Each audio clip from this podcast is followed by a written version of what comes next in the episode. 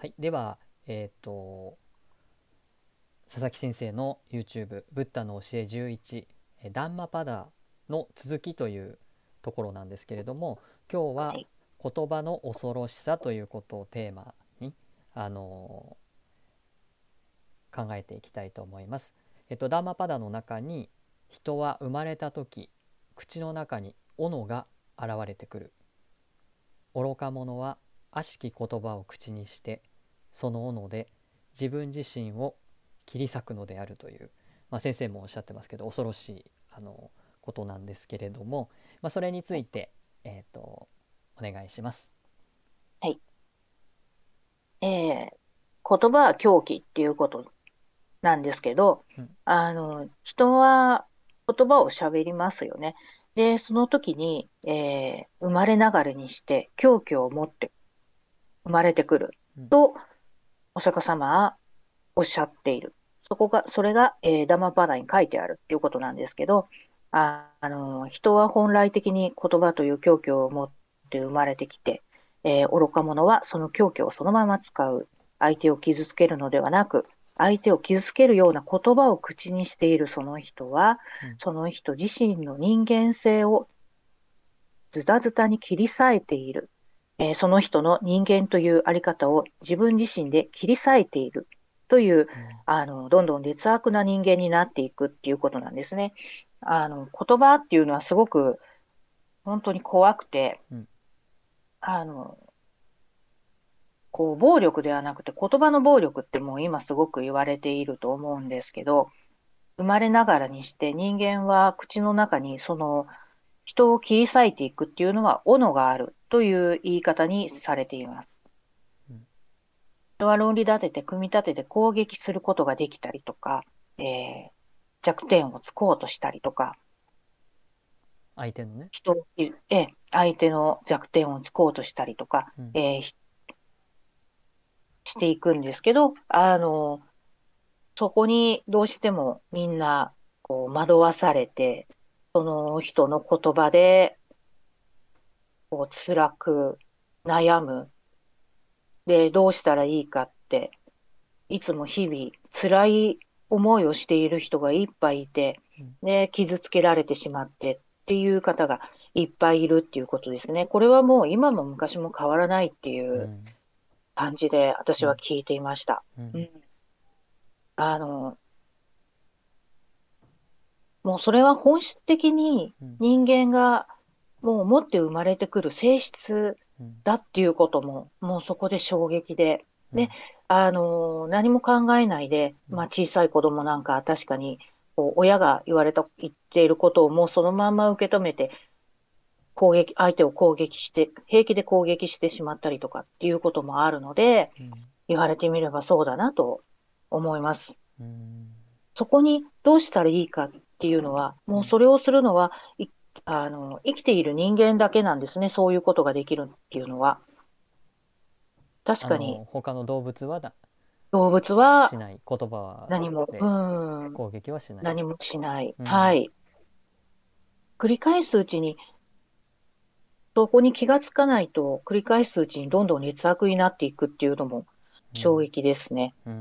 んそこに言葉の恐ろしさっていうものはあると思います。うんうん意地悪な人って確かにこう表情も変わってきてしまいますし、うん。見てわかる部分がありますよね。うん。そういうことをおっしゃっている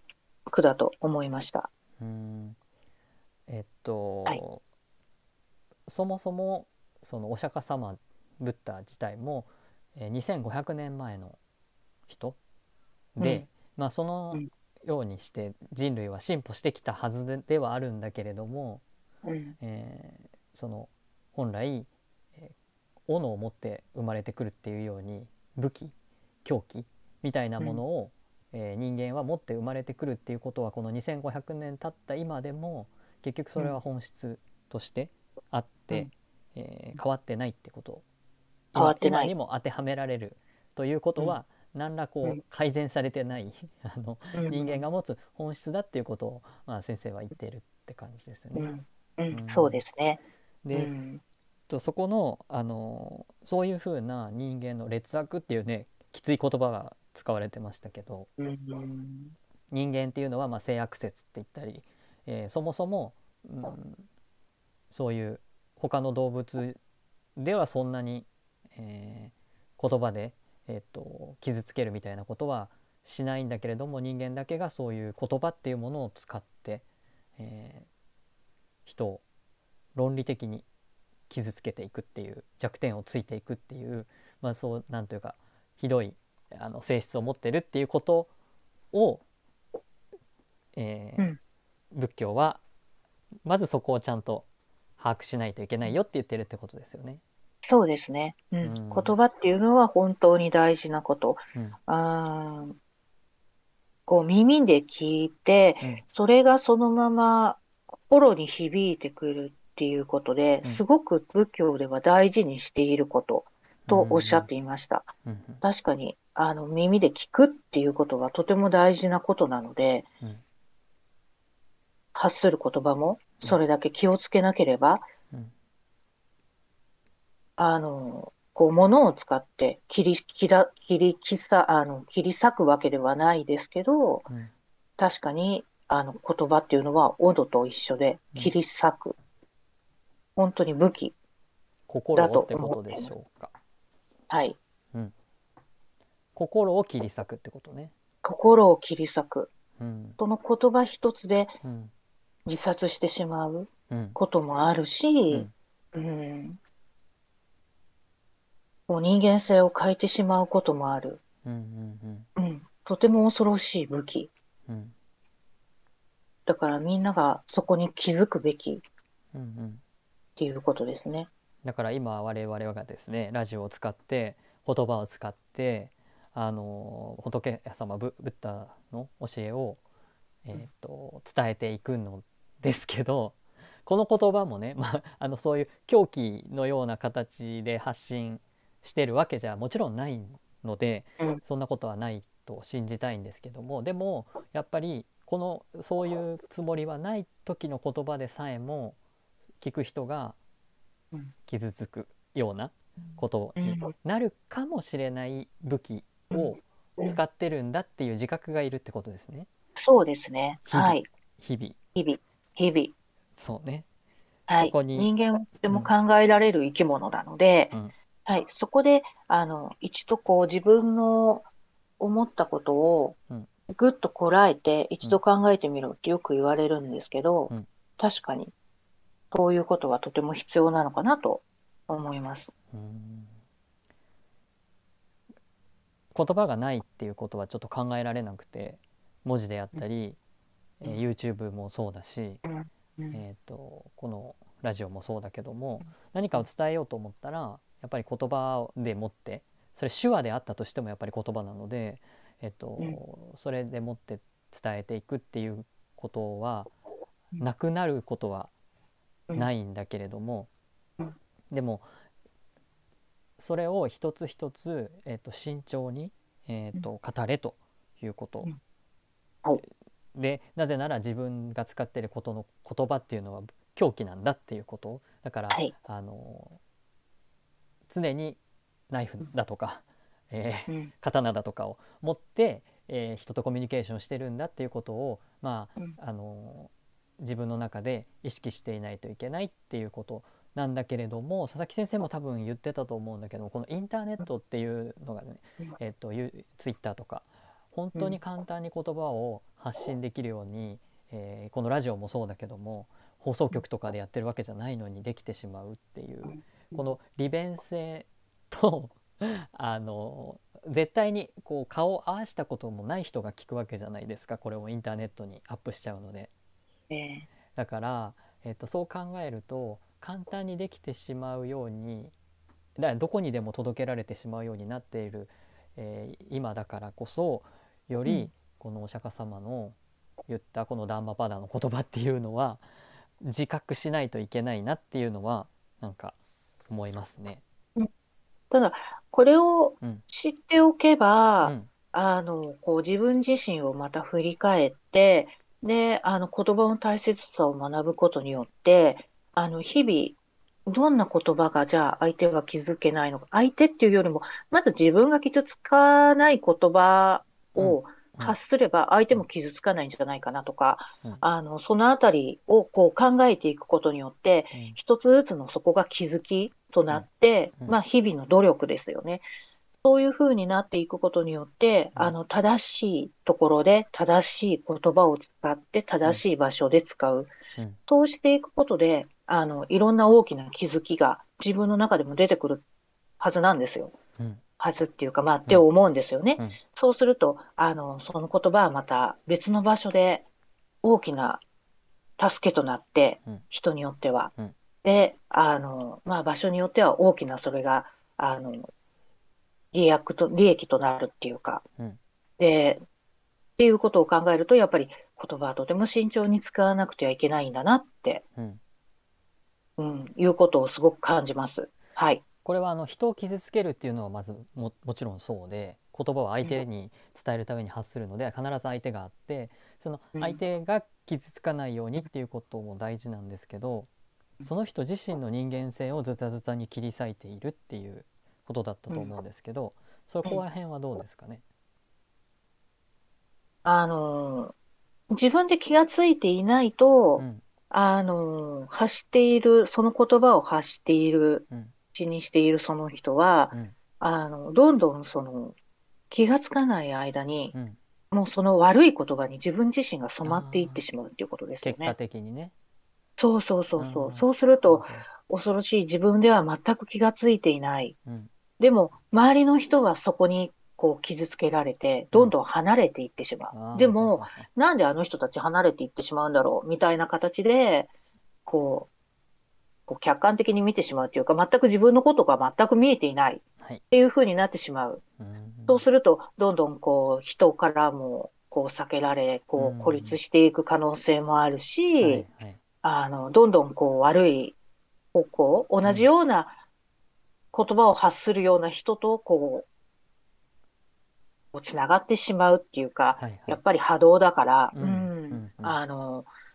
そうすると、どんどんまた同じような言葉を発する人とこうつながってしまうと、また自分が何を、こう悪いことを言っているっていうことが全くこう理解できない自分自身で、うんうんうん、そういうことっていうのはすごく恐ろしいことで、うん。それがもう自分自身の人間性をズタズタに切り裂いている